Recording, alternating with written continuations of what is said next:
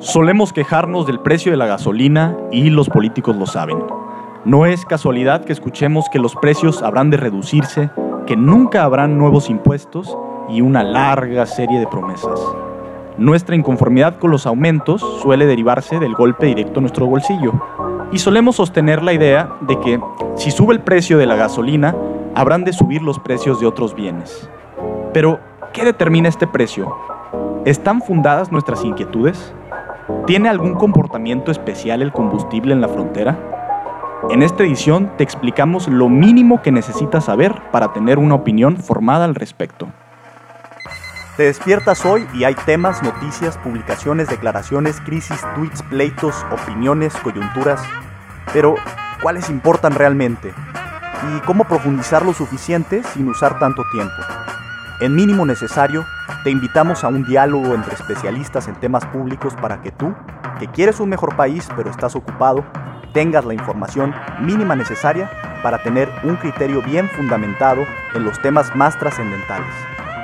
Abramos la discusión pública en un nivel más alto. Es más entretenido. Bienvenido. Sean muy bienvenidos a Mínimo Necesario, este programa donde te explicamos a ti, ciudadano ocupado, ciudadano en movimiento, las cosas esenciales de temas complejos. El día de hoy agarramos uno de esos temitas que generalmente nos traen eh, confundidos, que es el tema del precio de las gasolinas, un tema que además de todo lleva varios años en la, en la agenda pública, que muchas veces nos genera confusión porque definitivamente está lleno de, de intricaciones, está lleno de, de, temas complejos como son eh, un mercado eh, como el de las gasolinas, como el del crudo, el petróleo, como el de la logística, eh, temas complejos como los impuestos, eh, el margen de comercialización, etcétera. Aquí no nos vamos a poner técnicos, sino que te vamos a desglosar de la manera más sencilla posible cómo se define este tema y por qué nos importa como ciudadanos. El día de hoy me acompaña Julián León. ¿Qué tal, Julián? ¿Cómo estás? Muy bien, aquí listos para platicar un poco del petróleo y la gasolina. Vamos a hablar de este tema que, que, que en apariencia suena como es técnico, aburridón, eh, complejo, etcétera, pero es algo que nos importa, ¿no? En, en, gran medida, una, porque cuando sube el precio de la gasolina, pues lo resentimos en los bolsillos, lo resentimos en el transporte público y también en otros bienes, ¿no? Sube el precio de otros bienes. Sí, sin duda, en cuanto sube la, la gasolina, pues bueno, todos los sobre todo los, los productos ¿no? del, día a día tienden a, tienden a subir, ¿no? y, ya en un mundo tan eh, globalizado, tan conectado, pues si sube el precio a nivel internacional del, petróleo, pues sube los costos de, enviar desde China alguna mercancía y demás, ¿no? Y, e internamente si sube el precio en México, pues toda la parte de, de las cadenas de suministro de bienes, de, sobre todo, sube también los precios, ¿no? Entonces, es, ahora sí que es como un efecto dominó. Sí, sin duda. Y entonces, pues bueno, nos metemos a esta dinámica para tratar de desglosar paso a paso cómo funciona, qué determina el precio de la gasolina en México, ¿no? Y voy a poner una cosa aquí sobre la mesa, que es que contrario a lo que se pensaría, es decir, a lo que normalmente estamos acostumbrados a creer, no es la oferta y la demanda lo que determina este precio, no es el libre mercado. No estamos hablando en México de un mercado, como se diría, en términos técnicos, liberalizado, ¿no? Totalmente.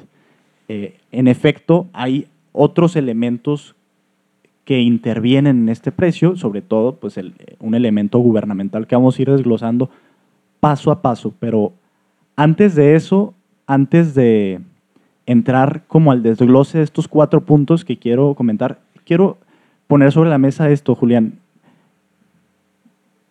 El precio de las gasolinas se ha vuelto un tema político. ¿Sí? ¿Por qué?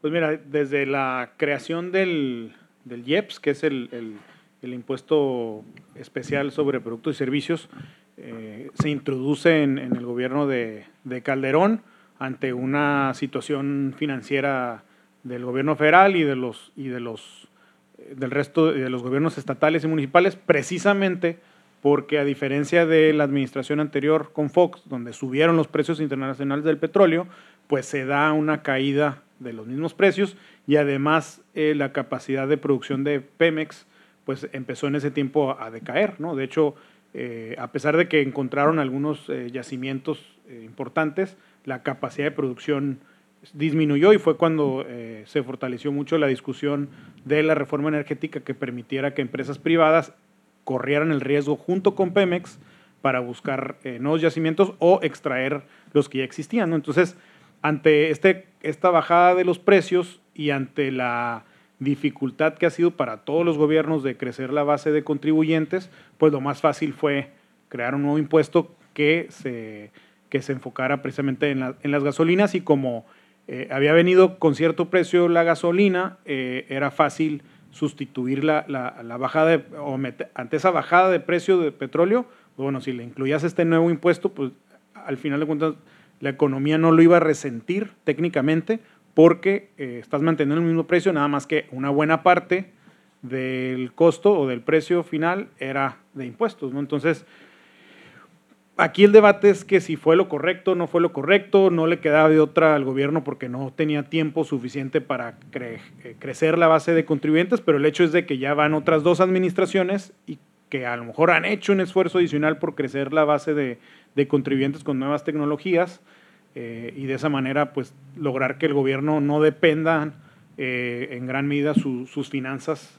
del ingreso por la gasolina. Al final de cuentas, sigue siendo uno de los principales ingresos del gobierno mexicano, la gasolina. gasolina. Entonces, lo que ha pasado, en, resumen, es que eh, pues tanto Peña criticó en su momento ese tema en relación a Calderón, ¿no? pero ya que entró, pues igual aplicó. y López Obrador, pues no se diga, ¿no? Ya veíamos en la campaña de 2018 videos en los que pues iba a las gasolineras y decía que cuando entrara pues iba a ajustar los precios.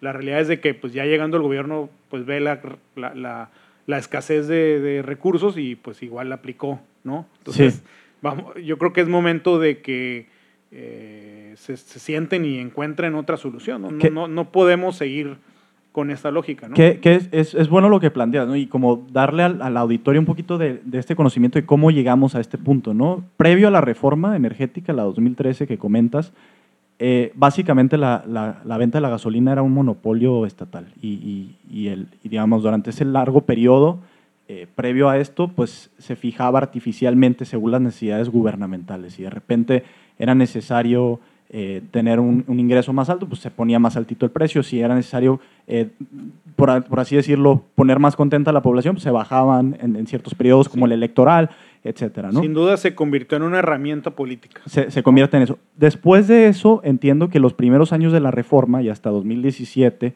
el gobierno se ató parcialmente estas, las manos ¿no? y, y dijo, ok, vamos a poner una banda de precios máximos para el público.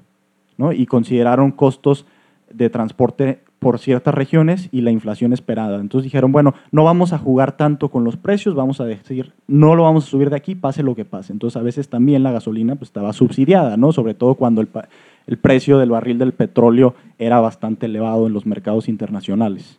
Sí, digo, pusieron esta, justo lo que comentas, ¿no? Lo de las, lo de las bandas, pero unos, o sea, mínimos, máximos, pero a final de cuentas creo que fue una forma de eh, pues vendernos la idea al ciudadano eh, de que estaba libre mercado, ¿no? Pero ya hemos visto que no es así, a final de cuentas, ¿no? Sin duda, y, no, y todavía no lo es, ¿no? Y, bueno, finalmente, al día de hoy continuamos ajustando los precios con el IEPS, que ahorita voy a meterme a explicar un poquito mejor cómo sucede eso.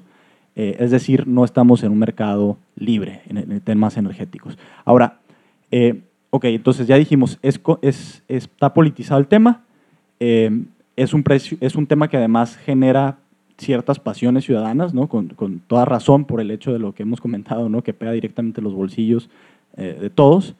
Y la de hecho, el, antes del, de, la, de, la, marcha del 8 de marzo de este año 2020, eh, el tema de, de pues que las mujeres salieron a, alzar la voz de una, pues una manera muy efectiva. Antes de eso, el, el movimiento más grande eh, justo había sido cuando se dio el famoso gasolinazo ahora de, en su momento de Peña, ¿no? O sea, salieron miles de personas en diferentes partes del país a, quejarse, ¿no? Y, o sea, justo lo que comentas, ¿no? De esa pasión, eh, pues al final de cuentas la, la, mayoría de las personas eh, pues sube la gasolina y sin duda les pega al bolsillo, ya sea porque tienes un vehículo o porque sube el transporte público, ¿no? Y, y en, lugares como, como Tijuana, eh, el transporte público llega a representar un porcentaje importante del gasto, entiendo, del 20% en algunos, en algunos casos, ¿no? Y, pues obviamente cuando se da esta subida de precios de la gasolina, pues también el transportista aprovecha, ¿no? Y dice, no, es que subió la gasolina y pues ahí mete... La excusa perfecta, ¿no? Es la excusa perfecta, ¿no? Entonces sí, llega, ¿no? Pues eh, sí, sí, definitivamente esa parte es, es clave, ¿no? Pero bueno, entonces, no solemos entender y, soy todo, total, totalmente honesto, ¿no? O sea, incluso yo mismo, hasta hace poco, comencé a entender cómo se fija el precio de las gasolinas. No es tan sencillo. Vamos a, desglosarlo aquí en cuatro pasos importantes. El primero, y me voy deteniendo en cada uno, pero voy a mencionarlos ahorita los cuatro para que quede, para que quede claro. El primero es el precio de referencia internacional. El segundo es el costo de la logística. El tercero, el margen de quien la comercializa. Y finalmente, y ese es el clave, los impuestos, el IEPS. Y ahorita vamos a hablar por qué, cómo funciona así el IEPS. ¿no? El primero, el precio de referencia internacional. Sabemos un dato, importamos cerca del 70% de la gasolina de Estados Unidos. Entonces, el precio que esté allá es el que vamos a ver reflejado. Quizá nosotros como baja californianos, como tijuanenses, no solemos ver ese reflejo tan directamente, por el hecho de que la gasolina o el precio de la gasolina en California es una de las más caras de todo Estados Unidos, porque está altamente grabada, tiene buenos impuestos. Pero eh, la, gasolina, digamos, que se exporta a México, en su mayoría a veces viene de Texas, donde el precio es mucho menor. Entonces hay que, hay que tener esa, esa cuestión clara. ¿no? Eh, hay, que, hay, que, hay que ejemplificar un poquito. ¿no? La, la gasolina importada al mayoreo a Tuxpan, Veracruz, eh, el puerto con mayor tráfico de gasolinas del país, llega a, importarse a un precio de 7.75 pesos por litro. O sea, estamos hablando de menos de la mitad del precio que pagamos nosotros al final de la, en la bomba. ¿no? Ya, ya, algo, algo interesante que tenemos que tener ahí en cuenta. ¿no? El, el, precio internacional no es lo que nos pega directamente al bolsillo generalmente. ¿Qué digo? Es al mayoreo. Que es al mayoreo también, exactamente. sigue siendo bajo. Sigue siendo bajo, ¿no? Sigue siendo significativamente más bajo. Y, y ahí eh, me voy a detener porque entra un tema súper relevante, que es el tema actual, actualísimo, de la caída en los precios internacionales del petróleo, en esta guerra de precios emprendida eh, por Arabia Saudita eh, contra Rusia particularmente, ¿no? Sí, y digo, es muy relevante porque en teoría si un porcentaje importante del costo de las gasolinas depende de la referencia internacional, pues deberían de bajar los costos de, la, gasolina y ante la recesión económica que estamos viendo en México y más ahora con el problema del, coronavirus, pues digo, no nos caería mal sí, exactamente. esa, bajada de precios. Ahora, ¿por qué se da esta, esta bajada tan repentina de precios a nivel internacional? Bueno, fue porque desde de 2016 para acá eh, la, OPEC, ¿no? que es la Organización de Países Exportadores de, Petróleo, que básicamente funciona como tal cual la definición de una mafia, ¿no? que controla los precios, que define lo que, lo que sucede, pues, y que es encabezada por Arabia Saudita, pues bueno, venía eh, pues sosteniendo un convenio con un acuerdo con, con Rusia, que, que, entiendo no está en la OPEC, pero que también es un jugador importante en los precios de petróleo. Y bueno, ese acuerdo lograba que el precio de la gasolina, o mejor dicho, de los del petróleo, se conservara alto a, cierto monto, ¿no? Entonces, cuando se da este desacuerdo entre estos dos países, eh, porque Arabia Saudita consideró que, que, Rusia como que pues no estaba, como que se las estaba jugando, por decirlo así. En, no estaba cumpliendo ciertos no estaba acuerdos. cumpliendo ciertas cosas, así en palabras llanas, eh, deciden eh, de un día para otro. De hecho, un viernes, hace dos viernes fue esta reunión entre Rusia y la, y, la OPEP. Eh, y bueno, el caso es de que eso sucede el viernes, el lunes anuncia Arabia Saudita una bajada drástica, creo que del 20, 20 y tantos por ciento en el precio. Y pues todos los mercados internacionales, no solo en el tema del petróleo, sino también las, las diferentes bolsas, pues tienen, tienen esta, eh, pues se afectan, ¿no? Por, por este movimiento tan, tan drástico, ¿no? Entonces, eh, esa es la razón por la que, por la que se da esta caída y todavía, eh, pues súmale, ¿no? Que unos días después le, pega toda esta cuestión del, del, coronavirus. coronavirus, empieza una, una cuestión bien complicada que, digo, no, obviamente, pues no, eh, no, me, no, me no me atrevo a confirmarlo, pero creo que va a darse una, se va a generar una necesidad en la que pues, se van a tener que sentar de nuevo a la mesa y porque no es sostenible ni para Rusia ni para Arabia Saudita estos precios que están manejando. Sí, creo que el, punto clave es ese, pues que no sabemos cuánto, cuánto va a durar, cuánto durará este, este tema, ¿no? Y, vimos una caída aparte bastante significativa para la empresa nacional productora de petróleos, Pemex, ¿no? Porque eh, se había presupuestado que se iban a vender o se iban a obtener ingresos en Pemex vendiendo al precio de 49 dólares por barril. Después de este golpe, la caída de precios eh, ha estado, eh, llegó, llegó, hasta el 25 dólares o hasta 22 dólares el precio del barril. Estás hablando de eh, la mitad de lo que se había presupuestado. Obviamente esto no es tan grave de inicio porque estos precios tenían coberturas. Sí, que eso sí es algo positivo que, ha hecho, que han hecho los diferentes los diferentes, eh, en las diferentes administraciones, aunque entiendo que también el Banco de México juega un, papel importante en esos, en esas, eh, en estos como seguros, ¿no? Ajá. O sea, de hecho, quien contrata los seguros es, entiendo, el, Banco de México. Ahí sí, no, no, no, lo sé exactamente, pero digamos, el, punto es que hay eh, coberturas, ¿no? Es decir, los precios se defienden hasta cierto punto. Pero, digamos, si no hubiera sido por eso, al precio de 22 dólares por barril, ninguno de los campos de Pemex sería rentable hoy en día. Ninguno. ¿Por qué? Porque estructuralmente México no tiene la capacidad de producir un petróleo tan barato, un crudo tan barato. Por muchas razones, una de ellas, pues, una razón eh, geológica, ¿no? Entiendo que el, petróleo disponible en Arabia Saudita es mucho más fácil eh, de ser extraído y además eh, hay otra serie de consideraciones. ¿no? Pero digamos, si eso sucediera, si hubiera sucedido, ninguna eh, de, las, de los campos de Pemex sería rentable. ¿Qué implica esto?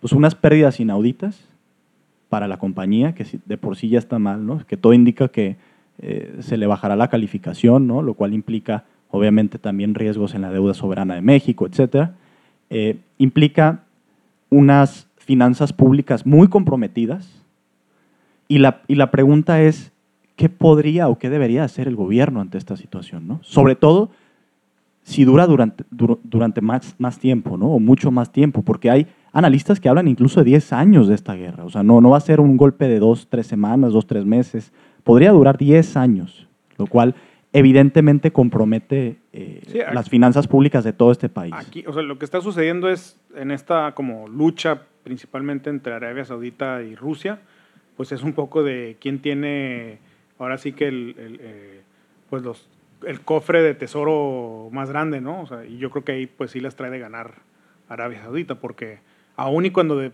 su economía depende prácticamente del, del petróleo, pues no es una necesidad que va a desaparecer Pronto. Pronto.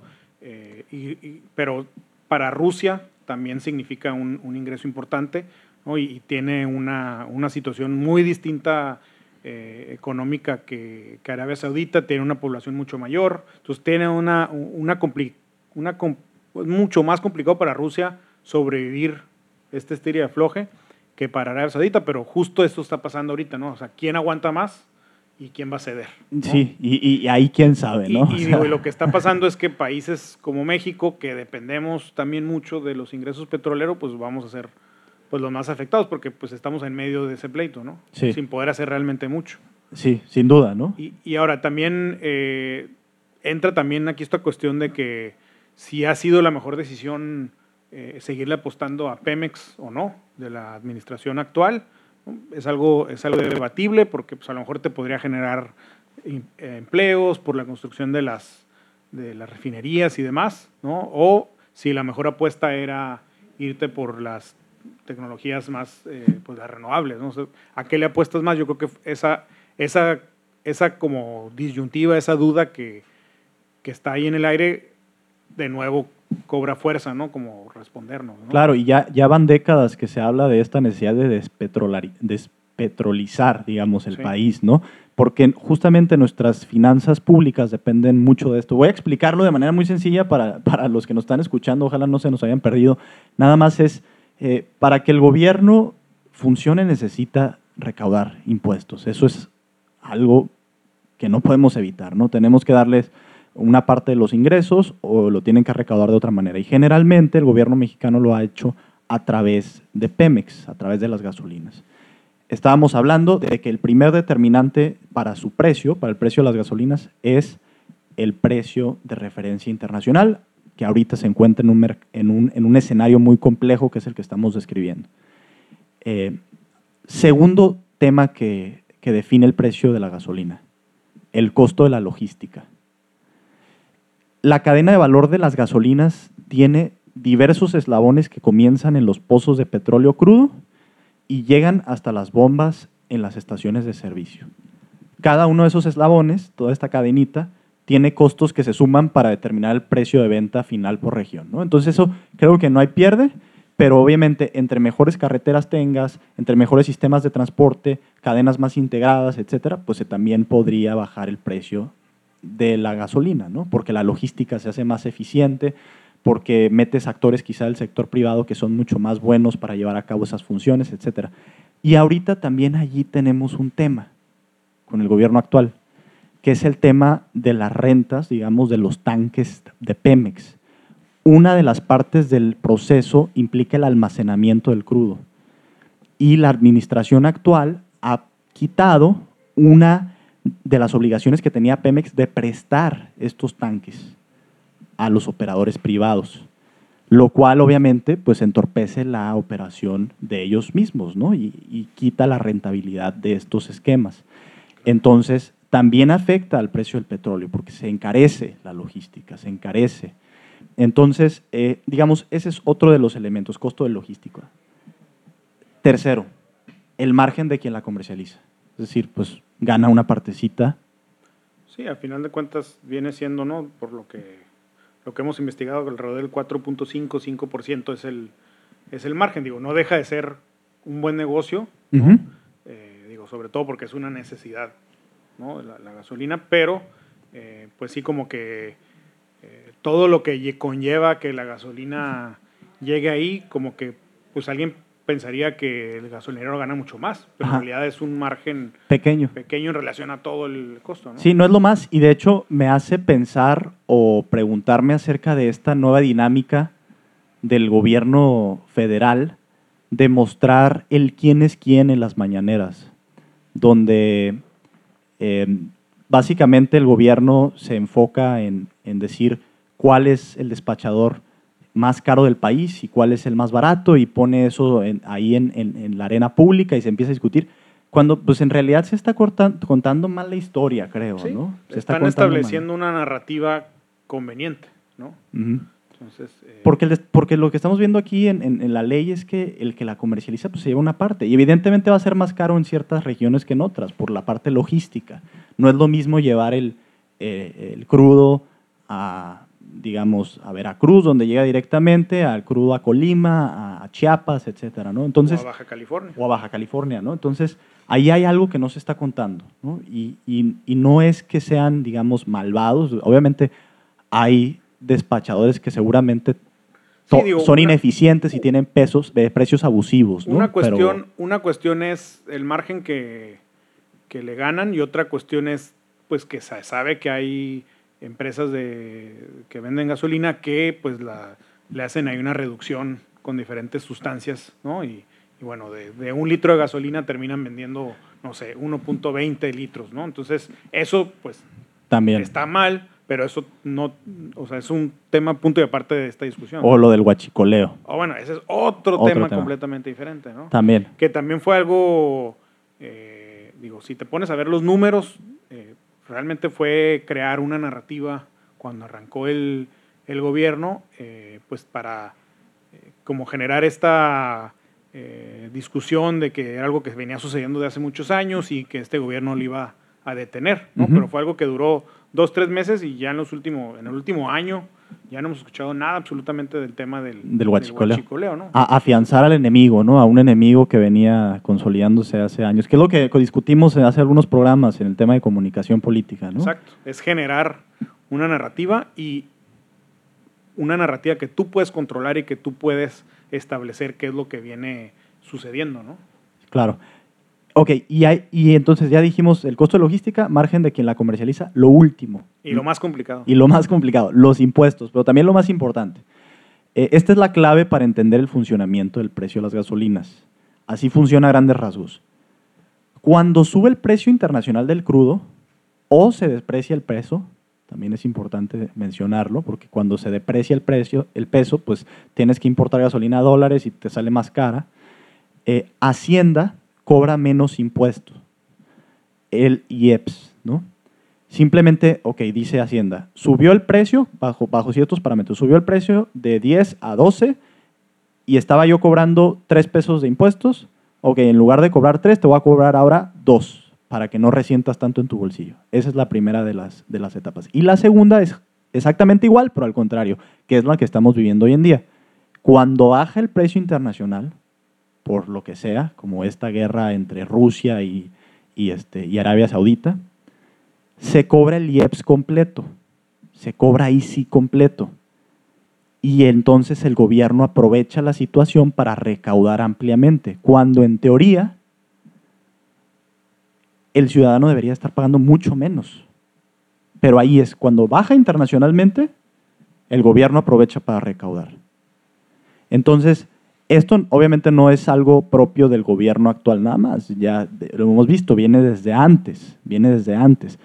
Pero si las finanzas del gobierno dependen ampliamente de esta recaudación, pues obviamente van a aprovechar situaciones como lo actual. A mí me sorprendió muchísimo ver en YouTube hace poco un video que justamente pues, venía de alguna de estas granjitas de, de, de echarle porras al gobierno a través de medios digitales, eh, que decía, AMLO cumplió, bajaron las gasolinas.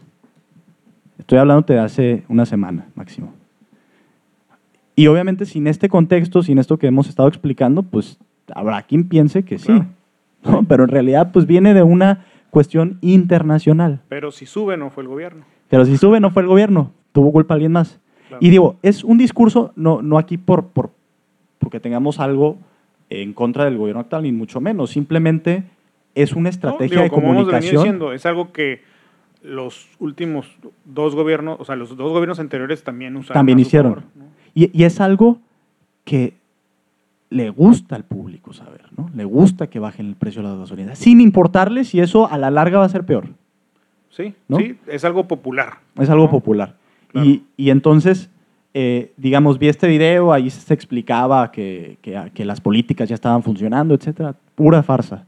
Los comentarios, ya te imaginarás, ¿no? Puro comentario de, ¿y ahora qué van a decir los este, conservadores? Que no sé qué, no sé cuánto, etcétera, etcétera. El punto es que hay un tema de identificación muy latente del gobierno actual con este precio de las gasolinas. Si no sabemos qué pasa con él, pues es fácil que adquiramos un discurso que a lo mejor es incompleto o conveniente, ¿no? Sí, ciertamente la situación actual, al menos en el precio del, independientemente de la producción del petróleo, todo ese, toda esa parte más compleja, ciertamente está a favor del gobierno actual esta situación de que van a bajar las gasolinas. ¿no? Sin La- duda. va- la tendrían relativamente fácil vender, que- que lo están logrando, ¿no?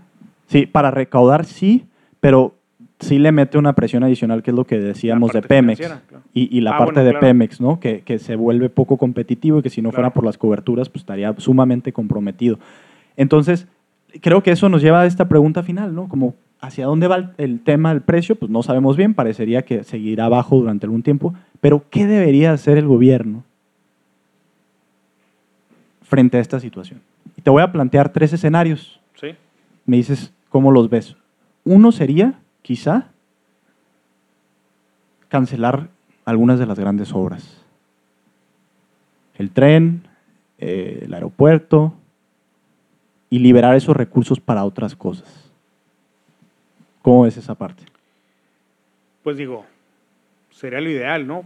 pero no, pero no, not, not gonna happen. No va a suceder, ¿no? Yo creo que, digo, mucha de la, la apuesta del gobierno actual son esos, son esos eh, pues, proyectos más que grandes, yo diría son simbólicos, ¿no? o sea, el propio nombre del tren Maya, ¿no? O sea, es, es, el, es un, el simbolismo ahí es de que, pues, estás por fin, el gobierno federal por fin está invirtiendo en el, en la, zona, en la zona, sureste, la más marginada del, del, país, y esto va a ayudar al turismo y demás, ¿no? Entonces, bueno, independientemente de que el proyecto, eh, de que todo el proyecto en sí es todo un debate, digo, ese es el simbolismo, ¿no? Entonces, yo creo que difícilmente va a ser una, una opción que, que tome el, gobierno, ¿no? Ok, entonces esa no. Otra opción sería la de cobrar más impuestos de otras maneras. Pues más que, es un poco lo que decíamos hace rato, más que cobrar más impuestos o nuevos impuestos, más bien es cobrarle a más personas los que ya existen, ¿no? O sea, el, problema que viene teniendo eh, el gobierno federal desde, no sé, desde antes de, del que llegara el PAN en el 2000, pues siempre ha sido que tiene una base de contribuyentes baja, ¿no? Y que pues pocas personas son las que sostienen al gobierno. Entonces el reto está en crear mecanismos, digo, sí lo han venido haciendo, todo el, uso de tecnologías, la facturación electrónica, el hecho de que pues ya sabe el gobierno cuánto tienes en el banco, cuánto, toda esa información, pues son herramientas que ha venido implementando el gobierno para eh, tener mayor control, pero el problema es que tiene mayor control sobre los que ya contribuyen, sobre los que ya pagamos impuestos. Entonces, lo ideal sería eh, pues crecer, eh, meter a la formalidad a muchas a muchas eh, personas que no, que no contribuyen simplemente, ¿no? Entonces,